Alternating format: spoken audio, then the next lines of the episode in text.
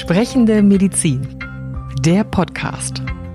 Dr. Klaus Reinhardt im Gespräch mit Daniel Finger. Heute Schönheit und Chirurgie. Kaum ein Gebiet der Medizin ist so groß und so unterschiedlich wie das, das Laien Schönheitschirurgie nennen. Man findet hier MedizinerInnen, die hochspezialisiert Menschen helfen, die etwa durch einen Unfall entstellt wurden, aber auch solche, die hauptsächlich gut betuchten Kundinnen Brüste, Po und Lippen vergrößern. Und auch immer mehr Männer lassen ihr Aussehen chirurgisch korrigieren. Genug Anlass also, um darüber zu sprechen.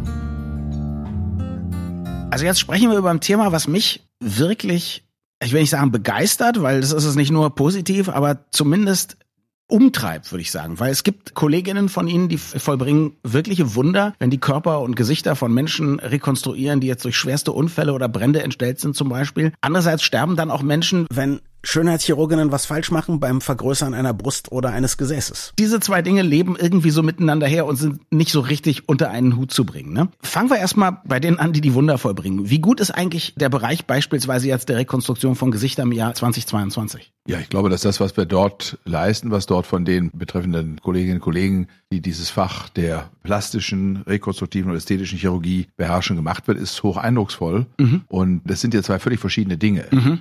Das eine ist ja eine kurative Tätigkeit bei einem Menschen, der schicksalhaft durch Unfall mhm. oder auch durch eine andere schwere Erkrankung, bei der dann unter Umständen Teile des Körpers entfernt werden müssen, eine rekonstruktive, plastische Operation erhält, um dann möglichst diesen Defekt auch oder ästhetischen, nicht nur funktionalen, sondern mhm. auch ästhetischen Gesichtspunkten auszugleichen. Das ist ein völlig anderer Ansatz, ein völlig andere Setting und Situation als da, wo jemand mit seinem Aussehen unzufrieden ist. Mhm. Also insofern glaube ich, ist es gar nicht vergleichbar. Und das, was in der rekonstruktiven Medizin geleistet wird, ist schon hoch bemerkenswert. Mhm. Und jetzt, das Interessante ist, wenn man sich noch nicht so sehr mit diesem Bereich beschäftigt hat, dann ist es so, dass es zwar natürlich viele Leute gibt, die sich Schönheitschirurg, Schönheitschirurgin nennen dürfen, aber es gibt tatsächlich auch einen Facharzt für plastische und ästhetische Chirurgie. Das ist unter Umständen was ganz anderes und diese Fachärztinnen und Fachärzte haben ganz umfangreiche Zusatzqualifikationen erworben.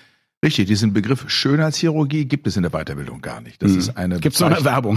so, das ist eine Bezeichnung, die die Menschen für sich selbst in Anspruch nehmen und die sie eigentlich unter ärztlichem Berufsrecht gar nicht führen können. Mhm. Und es gibt die regelhafte Weiterbildung zum Arzt oder Ärztin oder Fachärztin für plastische, rekonstruktive und ästhetische Chirurgie. Mhm. Das ist die Facharztbezeichnung. Mhm. Und diese Bezeichnung gibt es als Zusatzbezeichnung in plastisch-ästhetische Chirurgie für Mund-, Kiefer-, Gesichtschirurgen, für Hals-, Nasen-, Ohren, ärztlich tätige mhm. Chirurgen, mhm. für zum Teil auch Fachärzte für Frauenheilkunde und Geburtshilfe und für Fachärzte für Hauterkrankungen, für Augenheilkunde, also unterschiedliche Fächer, die in ihrem Fachbereich auch mhm. mit solchen Fragestellungen konfrontiert werden, dass es um rekonstruktive Eingriffe geht, können zusätzlich zu dieser ursprünglichen Facharztbezeichnung eine Zusatzbezeichnung mhm. erwerben. Und jetzt gibt's aber trotzdem ganz viele Leute, die sich eben Schönheitschirurg oder Schönheitschirurgin nennen und die auch operative Eingriffe durchführen. Und das ist nicht richtig verboten, aber ich habe es gelesen, es gibt eine Definition der gewissenhaften Ausübung des Arztberufs in ihrer Berufsordnung, die eigentlich sowas verhindern soll. Aber das sind Leute, die ja, ich weiß nicht, hundertfach, tausendfach Operationen durchführen jeden Tag. Ja, also primär ist es erstmal so, dass solange wie eine Zustimmung eines Menschen vorliegt, mhm. dass dort ein Eingriff gemacht wird, es sich nicht mehr um eine Straftat handelt, wenn derjenige, der es dann tut, auch tut. Also, okay.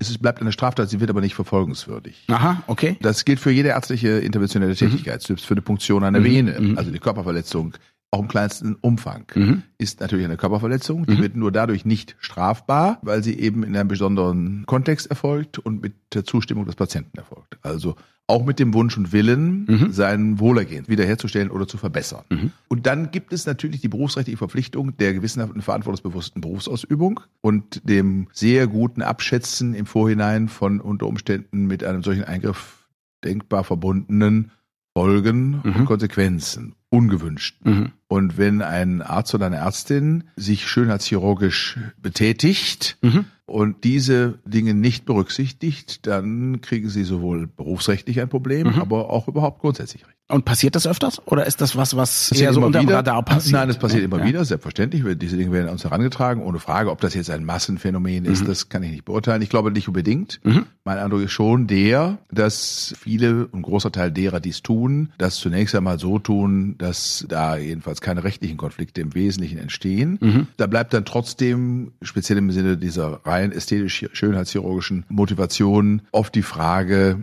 ist das Ergebnis äh, tatsächlich eins, was man sich wünschen sollte? Mhm. Und ist das richtig und gut, dass man jedem Wunsch und Willen von Patientinnen und Patienten Genüge tut. Ich finde es ganz spannend, dass auch schon lange bevor Sie Präsident wurden, in der Ärztekammer die Menschen sensibilisiert waren bei dem Thema. Seit 2004 gab es zum Beispiel auf Initiative der Bundesärztekammer eine Koalition gegen den Schönheitswahn. Das klingt super. Wie erfolgreich war die denn? Weil der Schönheitswahn ist ja noch da. Ja, der ist noch da. Der, der existiert bei Menschen natürlich immer in einer Gesellschaft, die sehr äußerlich orientiert ist, die von Werbung, vom Sehen gesehen werden, von äh, dem Erscheinungsbild, dem äußeren Aspekt sehr stark bestimmt ist. Das ist unsere Gesellschaft ja ohne Frage mhm. und ich würde sagen weltweit. Mhm. Das hat was mit den vielen Bildern zu tun, die das Fernsehen, das Internet, Social Media und wo auch immer, ob das Instagram oder andere Dinge sind, das ist ja ganz stark geprägt vom Äußerlichen. Mhm. Klar. Eine ganz andere Zeit übrigens als vielleicht noch die Zeit der Romantik. Die auch erst 250 oder was ich Jahre her ist. Also da war das ganz anders. Mhm. Da waren die innerlichen Werte sozusagen, da spielt eine ganz andere Rolle. Da schrieb man sich eben leicht blumenreiche und sehr ausschweifende Briefe mhm. und fand das eben wahnsinnig attraktiv. Also insofern, damit will ich nur sagen, das unterliegt ja immer Paradigmenwechseln, aber mhm. wir erleben, glaube ich, die letzten, die letzten 50, 60, 70 Jahre auf jeden Fall sehr stark vom Bild und Äußeren geprägt. Mhm. Hat übrigens in der Geschichte der Kultur auch schon mal gegeben. Die alten Griechen waren auch sehr starke Augenmenschen. Mhm. Insofern war sowohl die Architektur, die griechische Plastik, die Darstellung von Menschen mhm. sehr idealisiert und auch schön mhm. im wahrsten Sinne des Wortes. Und auch dort gab es einen Schönheitskult. Auch schon zur Zeit der Ägypter gab es Schönheitskult. Mhm. Also der Schönheitskult ist ein sehr lange existierendes Phänomen mhm. unter Menschen. Und vielleicht erfüllt es auch irgendeinen biologischen Zweck, der sozusagen von der Schöpfung angelegt ist. Das mag wohl sein aber mit technischen Möglichkeiten, wie zum Beispiel der Schönheitschirurgie, die uns heute zur Verfügung stehen, nimmt das natürlich dann auch nochmal besondere mhm. Formen an. Insofern muss man das schon auch kritisch hinterfragen, was dort geschieht und auch immer wieder kritisch begleiten. Das war die Aufgabe mhm. dieser Koalition gegen den Schönheitswahn. Mhm. Da richtet man sich ja nicht dagegen, dass Menschen mal an sich schön sein möchten, mhm. sich pflegen. Das hat ja auch ein gewisses Maß an Eitelkeit, hat ja sogar medizinisch manchmal einen zusätzlichen Nutzen, weil diese Menschen auf sich Acht geben, mhm. Störungen und Ungereimtheiten wahrnehmen und dann unter Umständen auch nachfragen, ob das eine Erkrankung sein könnte. Manchmal ist das ja sogar auch mhm. eine die dann früh festgestellt werden kann und so. Also das sind ganz mannigfaltige Aspekte dieses Thema. Und die Frage, ob man einem Schönheitsideal huldigend und folgend so weit geht, dass man seinen Körper verletzt mhm. und verändert und wie weit man dabei geht, das ist sozusagen auch immer wieder Wechsel oder Wurf und da ist man mit den technischen Möglichkeiten, die es heute gibt und denen, die es anbieten, eben geht man sehr weit. Also ich habe mich ganz doof mal gefragt, warum es eigentlich keine größeren Hürden gibt bei den Wünschen nach jetzt extremen Veränderungen des Körpers. Wenn jetzt jemand sehr starke Segelohren hat und er sagt, ich leide darunter, das kann ich nachvollziehen. Oder wenn man in bestimmten Bereichen leidet, weil man da extrem und bemerkenswert viel oder wenig hat, das kann ich auch nachvollziehen. Aber jetzt gibt's ja Leute, die lassen sich was weiß ich, Körbchengröße Haar machen oder dieser Brazilian Buttlift, also mehr Fett in den Hintern spritzen, bei dem ja es offensichtlich auch öfters mal zu Todesfällen kommt, da habe ich in meiner Radiosendung darüber ja. berichtet. Also in Fällen, wo es erstens sehr gefährlich ist und zweitens man vielleicht auch denken könnte, dass da irgendeine psychische Störung oder Persönlichkeitsveränderung vorliegt. Warum kann man trotzdem so leicht alles bekommen, was man haben möchte? Weil es natürlich Menschen gibt, die dem willfährig gegenüberstehen und es dann auch tun. Und mhm. das ist natürlich, die muss man kritisieren, Menschen, mhm. die das so machen. Das ist mhm. überhaupt gar keine Frage, weil sie diesen Aspekt der Fragestellung, handelt es sich dort um irgendeine Art von psychischer Erkrankung? Hat ja manchmal das Gefühl, es gibt Menschen, die haben fast eine Art süchtiges Verhalten mhm. in dem Kontext. Wenn die also nicht mit gewissen Abständen eine Botox-Behandlung haben, dann fehlt irgendwie was. Es wird ja auch zum Social Event eine Botox-Party veranstaltet, wo dann eben die Menge Botox, die zur Verfügung steht, eben dann auch möglichst aufgebraucht wird und in Anführungszeichen sinnvoll mhm. oder komplett genutzt wird. Ich bin noch nicht eingeladen worden. Ich auch noch nicht. Ich auch noch nicht. Ja. Aber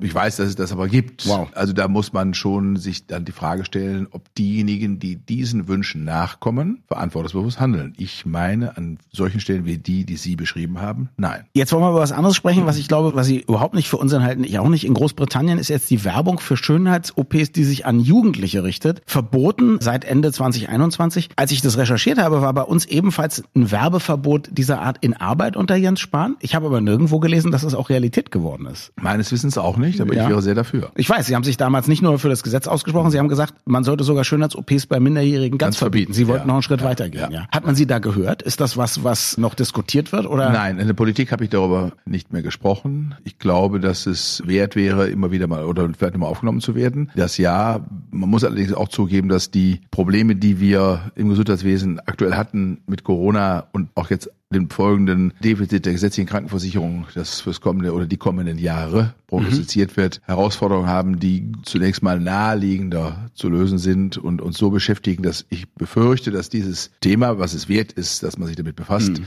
vielleicht dann doch erst wieder ins Hintertreffen. Okay, andererseits ist es natürlich tatsächlich so, heute Sie haben Instagram angesprochen und so. Ich glaube, ein Elend sind ja nicht nur die professionell retuschierten Fotos auf den H&M Werbeplakaten, sondern eben auch die Beautyfilter, die es jetzt überall gibt. Und wenn man die Leute nicht persönlich kennt, dann denkt man, die sehen wirklich so aus, wie man das auf Instagram sieht und dann möchte man auch selber so aussehen. Dabei sehen die anderen auch gar nicht so aus, hat nur die Software gemacht. Und im Prinzip ist ja die Idee dahinter, glaube ich, zumindest einen möglichen Eingriff so lange rauszuzögern, bis man sagt, die Leute sind einigermaßen reif und können vielleicht überblicken, was genau. Realität ist, so ist und was für sie wirklich erstrebenswert ist. Und im Übrigen ne? muss man ja auch sagen, dass die körperliche Entwicklung ja häufig mit dem 18. Lebensjahr nicht komplett abgeschlossen. Manche wachsen dann noch, entwickeln sich auch in der Ausprägung der Körpermerkmale noch nach und auch das sollte man vielleicht zu Ende abwarten, bevor man anfängt, da Eingriffe vorzunehmen. Abgesehen von dem individuellen persönlichen Reifegrad, den der Mensch mhm. erreicht, denn der tut ja etwas, was dann für sein ganzes Leben lang Nachwirkungen hat. Darum finde ich bei Minderjährigen ist absurd, das zuzulassen und würde das unbedingt verbieten. Was mich auch erstaunt hat, ist, wir wissen gar nicht, wie viel Brüste Brüste beispielsweise in Deutschland vergrößert werden pro Jahr? Ist das grundsätzlich so in der Medizin oder wissen wir zum Beispiel viel besser, wie viele Blinddarmfortsätze entfernt werden? Also wir wissen das da, wo medizinische Leistungen über Krankenkassen abgerechnet werden. Okay. Mhm. Da haben wir Daten darüber, aber auch nur da. Okay, das heißt, alles, was sozusagen nicht abgerechnet wird, da wissen wir es nicht. Wäre es aber sinnvoll, das zu wissen, alleine um zu gucken, wie da die Trends sind, bei bestimmten Altersgruppen möglicherweise? Oder sagen Sie, die Arbeit, die Sie machen, können Sie auch machen, ohne genau die Zahlen zu haben?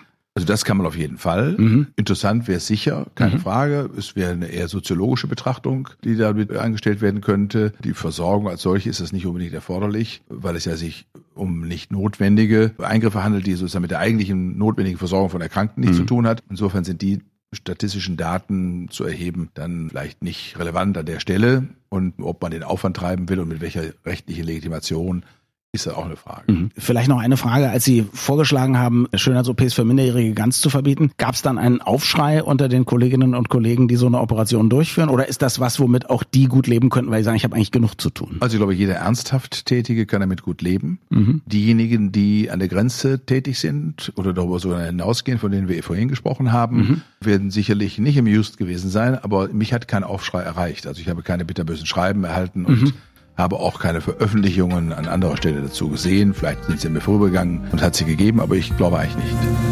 Vielen Dank fürs Zuhören. Sprechende Medizin ist eine Produktion von Men in Text in Zusammenarbeit mit der Bundesärztekammer. Die Redaktion hatte Daniel Finger. Unsere Musik stammt von Klaas Oehler. Wir freuen uns über Feedback an podcast.baek.de.